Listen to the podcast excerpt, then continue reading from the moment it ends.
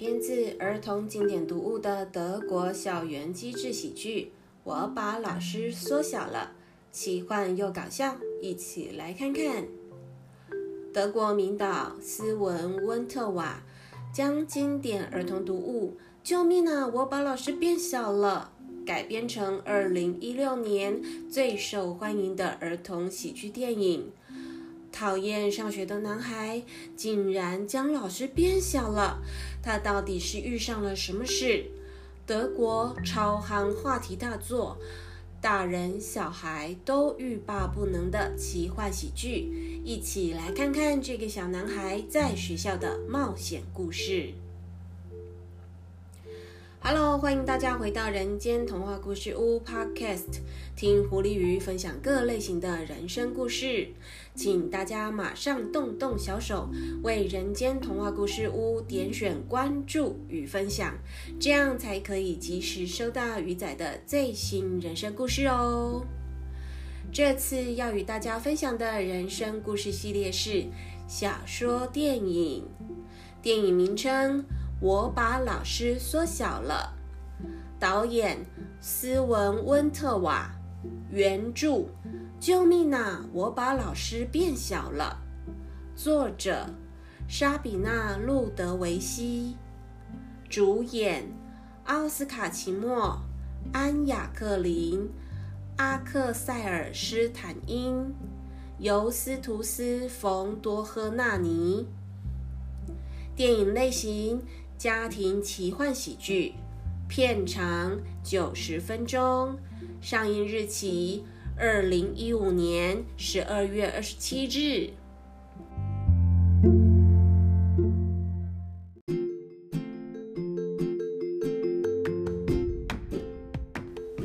灵魂人物介绍：关于作者。莎比娜·路德维希，一九五四年六月二十六日出生于柏林，是德国作家和翻译家。在他取得德语、罗马语文和哲学硕士毕业后，他在柏林的一所高中当了很短时间的教师。他还从事过英语翻译、编写广播剧和戏剧。并且担任广播和各种印刷媒体的记者。在他为广播电台工作时，所制作的广播节目《大耳熊》广受欢迎。自从1987年以来，他开始专职为儿童故事写作与翻译。1993年，以《带着希望》一文获得德国。贝提娜·冯·艾宁散文奖，擅长书写惊险刺激的青少年儿童冒险故事的莎比娜·路德维希，著作有多本的小说，作品入选布莱梅十大好书、萨尔州广播电台、西德广播电台。布莱梅广播电台以及巴伐利亚州教师协会的青少年丛书榜。曾担任高中老师的他，所撰写的《救命啊！我把老师变小了》一书，以儿童的视角生动描绘师生对立的关系，相当活泼有趣。二零零八年在台湾发行以来，荣登博客来热门青少年书籍以及中小学生必看的经典读物。关于导演斯文文特瓦，一九六五年四月二十一日出生于德国卢贝克，是德国电影导演和编剧。十四岁时开始制作他的第一部业余电影。温特瓦曾在 RTL 电视台担任素描作家。在一九九四年和一九九五年，他担任《星期六之夜》的自由导演。紧随其后的是 ZDF 制作金相机奖的故事片。斯文温特瓦是相当知名的喜剧导演、编剧和制片。他的代表作品有《七个小矮人》、《像只兔子》、《齐格弗里德、U 九零零等等。其中，《以七个小矮人》这部电影奠定了这位导演在喜剧天王这个地位，创下了七百万的观看人次。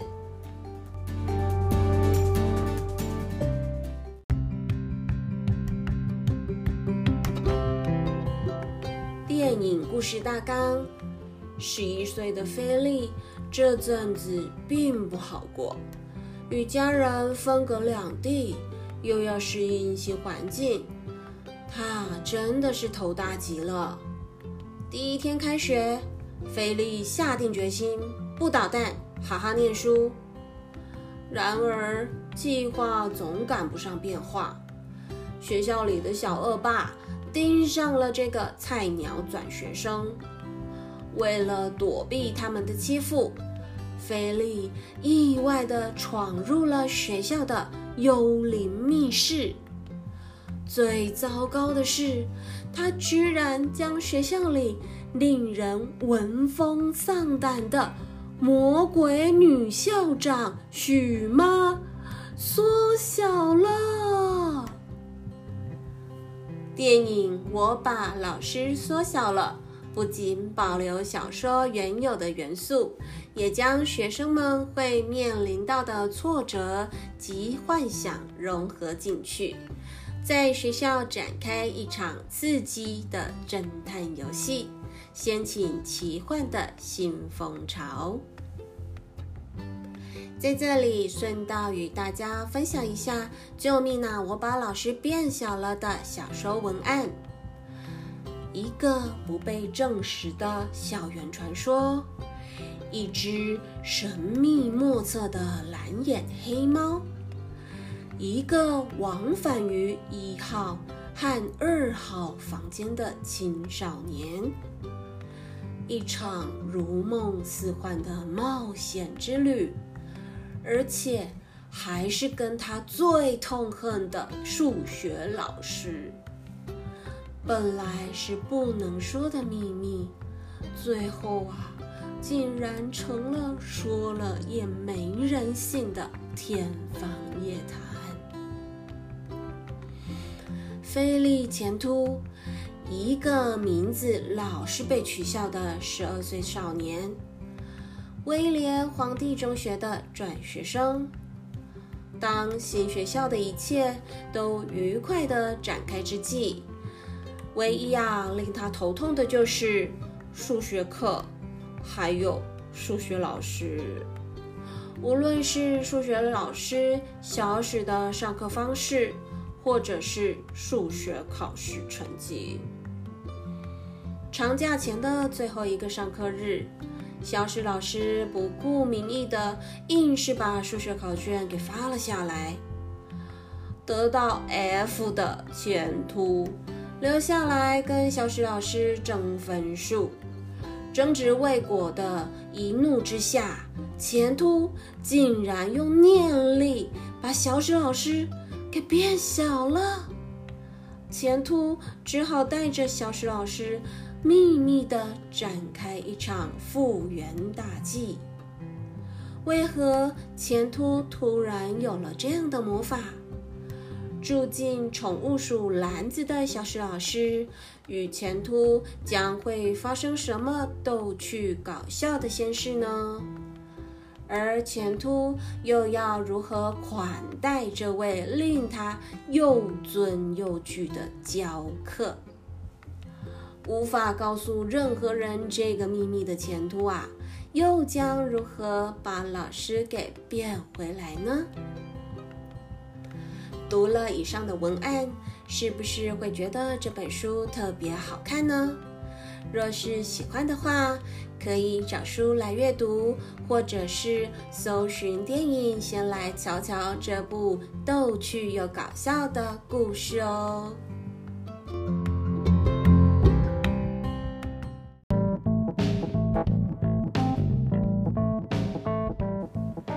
观后心得分享。发现啊，欧洲的儿童电影和电视剧都制作的相当用心，而且很贴近孩子的心。他们重视儿童教育的程度让人佩服。相较于我们亚洲区的填鸭式教育，真的高出不少水准。这一部电影充满着奇幻魔法，孩子啊看得一愣一愣的。是部很有趣的故事，而且导演的拍摄手法完全是以孩子的眼光去完成的。一些专属于孩子的笑点啊，大人看了会觉得皱眉又好笑。电影故事中的主轴就是希望能够让孩子在玩中学习，而不是进行整天枯燥乏味的课程。让孩子乖乖坐在位置上听讲的方式，已不再是孩子所期待和需要的。若是能有个符合课程内容的大型游乐场，相信孩子在学习上一定可以事半功倍。玩中学，学中玩，很多学校都会打出这样的口号来做招生。但是真的能够做到的老师和学校实在不多，因为校方必定会有来自家长的课业压力，而校方在期末也会先拟定好下学期的学习新方针，然后老师就得按照学校要求的进度来上课。若是学校的学生成绩不理想，就是得在思考是否教学内容出了问题。就这样日复一日的，老师怎么会有额外的时间或精力再去设计课程游戏给孩子们玩呢？真的很可惜。当然，在孩子成长的路上，学校老师是负责教学没错。但既然我们都知道大环境无法改变，那身为父母的我们，是不是应该可以自己带着孩子来玩中学呢？大部分的家长啊，都会认为，哎，啊，我都将孩子送去学校了，我都特别花钱让孩子去补习了，所以他们就应该把我的孩子教好啊。啊反正学习的事不关我的事。以前啊，我学习的年代已经过去太久，跟不上了，没办法教小孩，不行不行。嗯，其实说好听点，的确啊，教改之后，很多课程内容都不大相同。但说难听点啊，这些都是借口。孩子是我们的。身为父母的我们，是孩子最亲近而且最信赖的人。孩子学习的成败，很大的原因就是家，而非老师、学校或补习班。老师、学校等外在因素，若是占了孩子学习的百分之三十，家的内在因素就是占了孩子的百分之五十。而其他就是孩子本身的其他变因。从幼儿园开始，对孩子的一些学习，我们就可以在家里先打好基础。比如爱上阅读这件事，很多专家都有分享过，要在家里营造一个充满书的读书环境。大人在平时可以陪着孩子一同进行阅读。这样可以培养出孩子喜爱阅读的好习惯。试问自己是否有做到呢？在家的时间和孩子在一起的时间，大人都是在做什么呢？孩子真的是一面镜子，大人如果做不到的事，勉强孩子去做，当然他会不甘愿。平时假日可以和孩子一同玩桌游，或去参观有兴趣的博物馆、展览等，这可以扩充孩子的生活常识。和爸妈一起去探险，孩子会觉得特别好玩又有记忆点。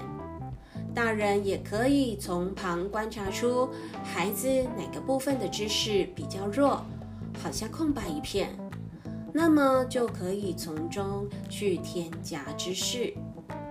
孩子能够在玩中学习，无意间就能够学到很多不同的技能。比如说，大富翁可以提升算术能力、理财能力，还有地理能力。这个游戏呀，真的很适合一家人一起玩，孩子会学得特别快哦。再比如扑克牌，不管是捡红点、大老二等游戏。不但可以训练孩子的观察力，对于数字的敏感度也是能大大的提升。若是大人喜欢下棋的更好，不管是黑白棋、象棋或是跳棋，都是很好训练耐心与攻防战的好方法。毕竟孩子反应快，但脑筋直，若是能够攻守兼备。就能够提升出他们对于大局观的概念，甚至现在很多电玩也都做得很好，寓教于乐，不必排斥手游或电玩，懂得善用它，它也会是很好的教学工具，可以陪着孩子玩个半小时。当然，建议是可以投屏到电视为主，比较不伤眼睛。大人也可以把控游戏的概念与内容。不过，以上提供的例子有些是需要孩子小学以上才能够做，幼儿园的孩子啊，可以进行更简单的活动就好。不晓得大家平时都和孩子互动哪些游戏或活动呢？欢迎留言跟鱼仔分享。或许在我们互相分享的过程中，可以切磋出不少亲子教养的火花哦。最后，也跟大家分享一个小连结：若是想要找影片来看的朋友，可以点选鱼仔在每一集节目文案上所放的连结，就可以找到狐狸鱼的部落格《公主变大妈的人间童话》。在文章内容里头，电影搜寻平台的链接就放在里面哦。很快的，我们今天的故事来到了尾声，我把老师缩小了的人生故事就说到这边喽。谢谢大家的收听，喜欢鱼仔节目的朋友别害羞，欢迎留言跟我分享，您的鼓励就是我大大的原动力。敬请期待下一个人生故事吧，拜拜。